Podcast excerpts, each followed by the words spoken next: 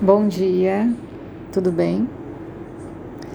Então, agora por um tempo a gente não vai ter os tamborzinhos na introdução do áudio, porque estou sem seus estou sem meus recursos de edição, porque estou em viagem.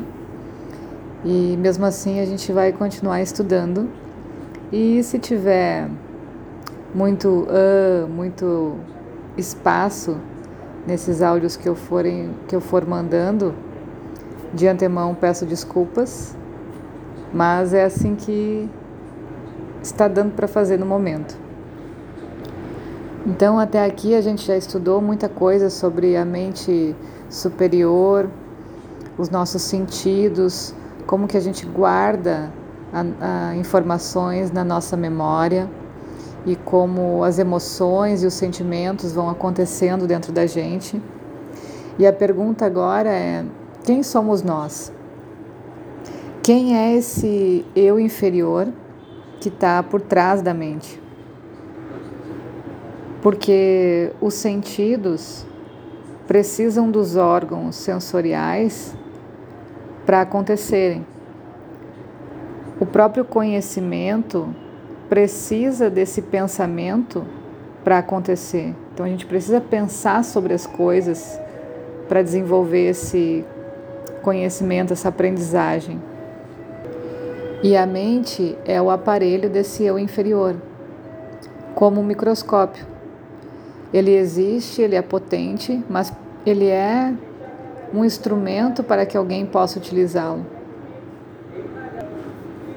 O campo do pensamento é um meio através do qual funciona a nossa subjetividade. A gente consegue chegar nesse lugar abstrato que a filosofia fala tanto e que é tão vital para nosso amadurecimento, para nossa evolução, através dos pensamentos. O que a gente consegue executar com o que a gente aprende o que a gente consegue trazer para a matéria, as nossas ações, é um lado, é o lado físico. Mas o pensamento e a imaginação, que já é uma evolução também do pensamento, elas não estão na matéria, estão num, numa parte mais sublime da nossa vida. De novo entra na matéria sobre lua e sol, feminino e masculino, positivo e negativo. Assim como a gente precisa da parte física, a gente precisa também da parte abstrata. E todos esses pensamentos dizem respeito à nossa própria identidade. Tudo que a gente faz diz respeito ao que a gente julga ser. E a chave para a gente compreender a mente é entender como ela funciona. E aí assim conhecer a nós mesmos. Então, através da expressão dessa mente, da observação dessa mente, você vai começando a entender quem é esse eu inferior. Quem é essa persona que se expressa através da mente? Então, primeiro, a gente precisa desse autoconhecimento pequeno, que a gente chama assim, para conhecer quem é esse ego, quem é essa identidade materializada aqui nessa vida. A gente precisa tomar conta disso, conhecer quem é, como se expressa, o que precisa, como que acontece a captação de informações através desse ser, para que a gente consiga saber por onde educar ele, como educar ele. Então não é algo imposto, não é algo que eu vou determinar como se faz, porque pode ser que essa matéria tenha dificuldade de entender isso. Por exemplo, um aspecto de dogmas. Se eu impor um formato, pode ser que algumas pessoas aceitem bem e esse formato flua naturalmente, mas não vai acontecer a mesma coisa para todo mundo. Então, a melhor forma para eu saber qual é o meu sentido de aprendizagem, qual é a maneira pela qual eu consigo evoluir na minha existência é saber como esse ego, como essa personalidade funciona. Como é que ela aprende? Como é que ela, quais são os sonhos? Como é que ela se expressa? Se não for dessa forma, eu estou agindo com violência e traumatizando essa matéria, gerando um, um vórtice de karma infinito. Porque cada vez que eu tento impor algo a essa matéria, ela naturalmente vai se revoltar, vai tentar se livrar disso e vai fazer com que a gente uh, execute ações que vão gerar efeitos negativos para a gente. Às vezes, o meio externo faz isso, de tentar impor o que é certo e o que é errado. Mas muitas vezes a gente mesmo faz isso, através da autocobrança, através de preconceitos.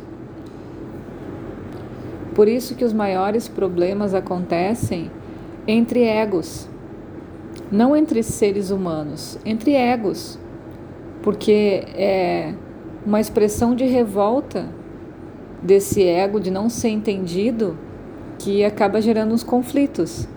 Quando a gente está em paz, é quando a gente sabe como essa criança, como essa persona funciona. A gente sabe que até onde ela pode ir, até onde fica difícil para ela compreender, e a gente pode gentilmente conduzir essa persona para um momento de tranquilidade.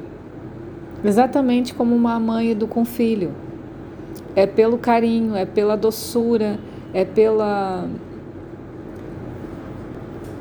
exemplo, procurar referências de exemplo que vão nutrir a mente e os sentidos dessa persona.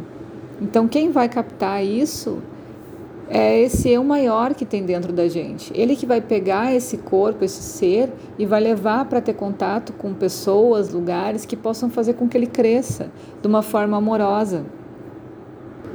Mas eu não tenho como fazer isso se eu não conheço quem é essa pessoa. O Ayurveda fala que esse ego, essa personalidade, não é a, nossa natureza verdadeira, é apenas uma forma de expressão. A gente pode transcender o ego e toda tristeza e conflito dessa forma, entendendo como algo que não me representa completamente. É um aparelho de expressão dos karmas. É por essa matéria aqui que eu vou conseguir evoluir todas as coisas que eu já fiz e que ainda tenho por vícios da alma em fazer. É sentindo nesse corpo, é sentindo as consequências aqui que eu vou poder diluir isso. Então, o ego é chamado de arrancara, que em sânscrito significa eu processo, uma transformação, um processo que está acontecendo ali nesse ser, justamente da transformação desses karmas. Quando a gente está muito identificado com esse ego, a gente pode se isolar e nos tornar pessoas diferentes no mundo, não se envolver com tudo que nos cerca. E isso é complexo, porque a gente está isolando uma parte do todo e ela não tem como se desenvolver se ela não estiver vinculada ao todo. E o nosso eu superior, ele está acima de todas as formas, de todas as condições mentais e físicas. Está sempre desapegado, livre e alerta. E ele está diluído no todo não está isolado em uma parte. Mas a gente só tem condições de perceber isso tudo que a gente está estudando através das experiências. Uh, ficar só na estrutura dos livros não tem como atingir 1% do que é essa realidade. A gente simplesmente abre uma frestinha da janela e entende que do outro lado tem um sol, tem algo que traga luz. Mas é só a gente saindo de dentro da casa, se colocando na posição de se descobrir, de colocar seus monstros para fora, é que a gente vai conseguir entender tudo que os livros estão nos mostrando. E entender quando cada pedacinho da gente se apresenta. Porque nos níveis mais sutis da nossa natureza, também existem seus egos respectivos, de alguma expressão ou sentimento que eu estou colocando. Então, o ciúme, ah, a solidão, o, o egocentrismo, vários aspectos da gente também tem um núcleo a ser investigado e saber como ele acontece, como ele se apresenta. E isso constrói todo esse ser. As várias atividades que a gente precisa passar no nosso dia a dia possibilitam que seja destacada a imagem de cada uma dessas pequenas informações. E a gente vai ter que cuidar de cada uma de uma vez. E a experiência num todo, quanto mais desconfortável ela for, isso não significa que ela seja agressiva ou violenta, mas se colocar na posição de vulnerabilidade, de mostrar suas fraquezas, mais a gente consegue destacar essas pequenas informações que trazem nessa persona para conseguir organizar cada uma delas. Agrada-nos pensar que nós ou aquilo com que nos identificamos, nossa religião, nosso país, nossa raça ou nossa família, é a melhor coisa ou a única coisa de valor. Esse processo do orgulho nos faz desprezar os outros e cria o conflito. Um excelente dia para todo mundo. Beijo.